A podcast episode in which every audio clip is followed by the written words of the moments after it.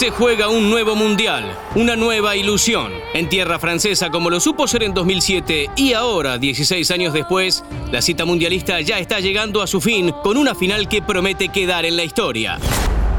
Bienvenidos, soy Ramiro Penas y esto es Rugby Mundial 2023 presentado por Le Coq Sportif.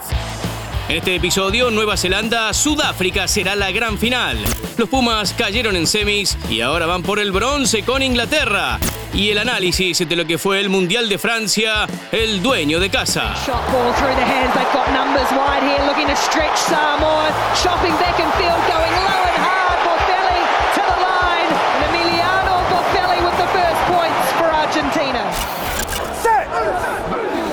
Viernes 20 de octubre. El seleccionado argentino se enfrentó ante un Nueva Zelanda que venía de vencer a Irlanda en cuartos de final.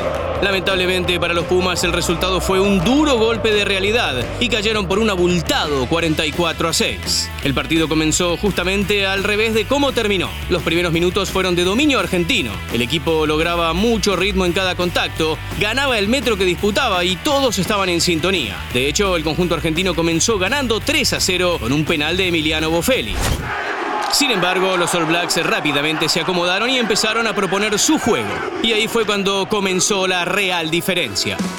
Los kiwis apenas recibieron puntos, los devolvieron con un try de Will Jordan, y así con otro y con otro. Y el control del juego fue total de los de negro. Los maoríes jugaron un partido perfecto, con buenas salidas de su campo, destrezas para romper líneas y con mucha efectividad para marcar cada vez que llegaban a campo rival. Argentina intentó e intentó, pero nunca se pudo encontrar del todo en el juego. Y en este caso, los que se caracterizaron por una gran defensa fueron los rivales. Con muy pocos penales en su contra, Nueva Zelanda recuperó muchas pelotas a partir de su defensa y se fue haciendo fuerte.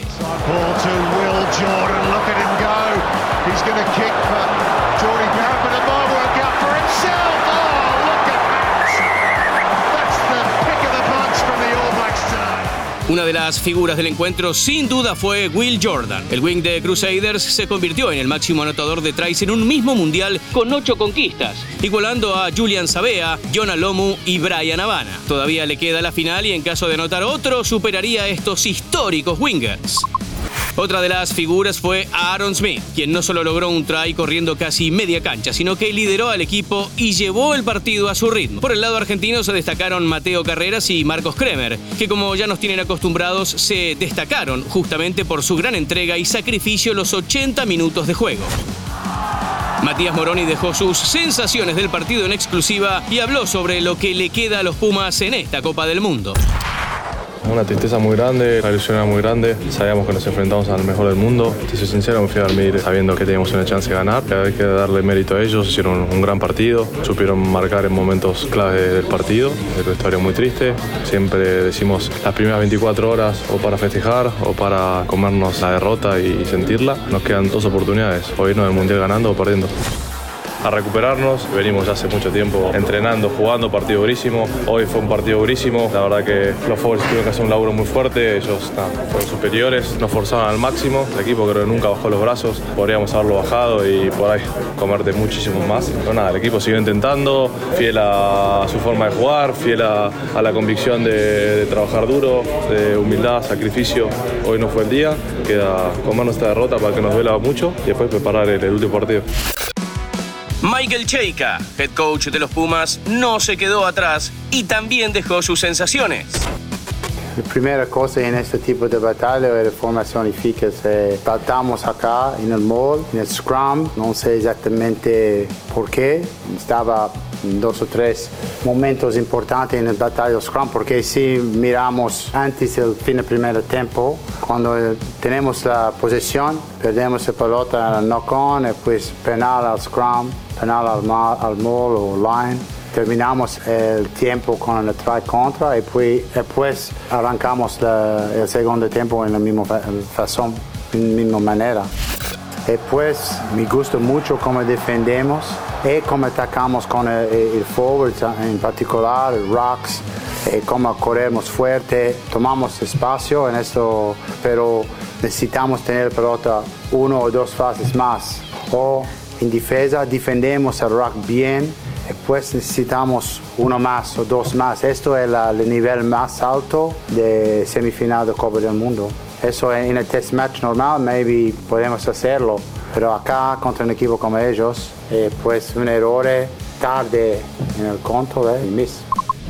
El 27 de octubre los argentinos jugarán por el tercer puesto ante Inglaterra. En este mismo país y en un mundial en 2007, Argentina venció a Francia y por única vez logró subirse al podio. Seguramente los jugadores querrán buscar ese lugar para cerrar la Copa del Mundo de la mejor manera y reivindicarse de lo que fue el primer partido ante los ingleses en Marsella. El 21 de octubre se enfrentaron Sudáfrica e Inglaterra por la otra semifinal del Mundial, también en París. El partido fue lo que prometió desde un principio, un verdadero duelo físico. La Rosa propuso un juego de patadas y efectivo, mientras que los Springboks quisieron proponer un juego de Lightning Mall muy enfocado en el pack de forwards.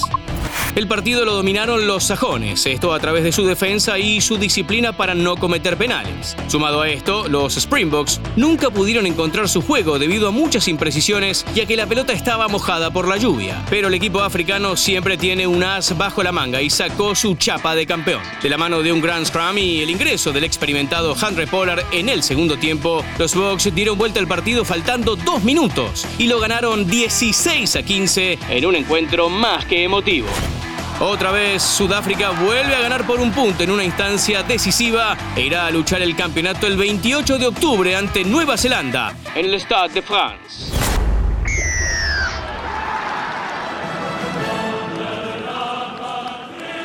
La información de Leblé es presentada por Le Coq Sportif.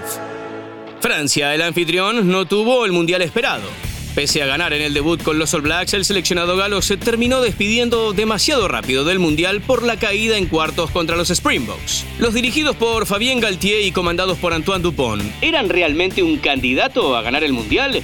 Rimas Álvarez, exjugador de los Pumas y con un pasado glorioso en el Perpignan francés, nos contestó esta pregunta en exclusiva era un candidato no solo porque era local, sino por lo que venían jugando estos últimos años y la generación de jugadores que tienen, bueno, que todavía van a seguir jugando. Y bueno, mismo con las bajas de, de un poco antes, bueno, jugaron partidos súper complicados antes del Mundial, bastante físicos así, bueno, donde podrían haber perdido más que Entamá.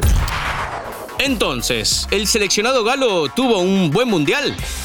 Yo creo que Francia hizo un muy buen mundial, este, arrancando el partido inaugural contra Nueva Zelanda ganándole muy bien. Pues estuvo bien en el resto de los partidos de su zona.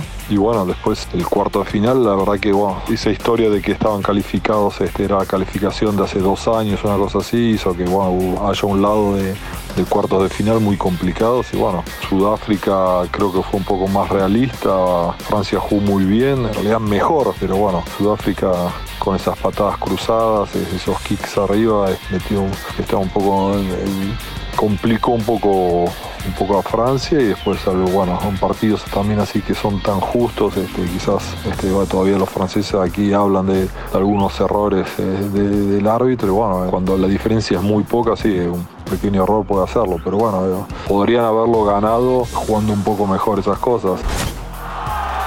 También Benjamín Urdapilleta, actual integrante de Clermont y figura de Castres por muchos años, dio en exclusiva sus sensaciones sobre el seleccionado de los Gallos termina siendo por ahí decepcionante porque se queda eliminado en los cuartos de final, siendo un país candidato a ganar el título. Se queda fuera en cuartos más que nada por el fixture, como se dio el fixture, que los, para mí los cuatro mejores del mundo se enfrentaron en los cuartos de final, que eran Nueva Zelanda, Irlanda y Francia y Sudáfrica. Así que por eso digo que fue una decepción porque queda fuera en los cuartos y era candidato obviamente al título. Por los años anteriores, todos los resultados, el equipo era número uno o dos del ranking antes del Mundial. Un equipo que le había ganado a Nueva Zelanda, a Sudáfrica, África, Irlanda, a todos.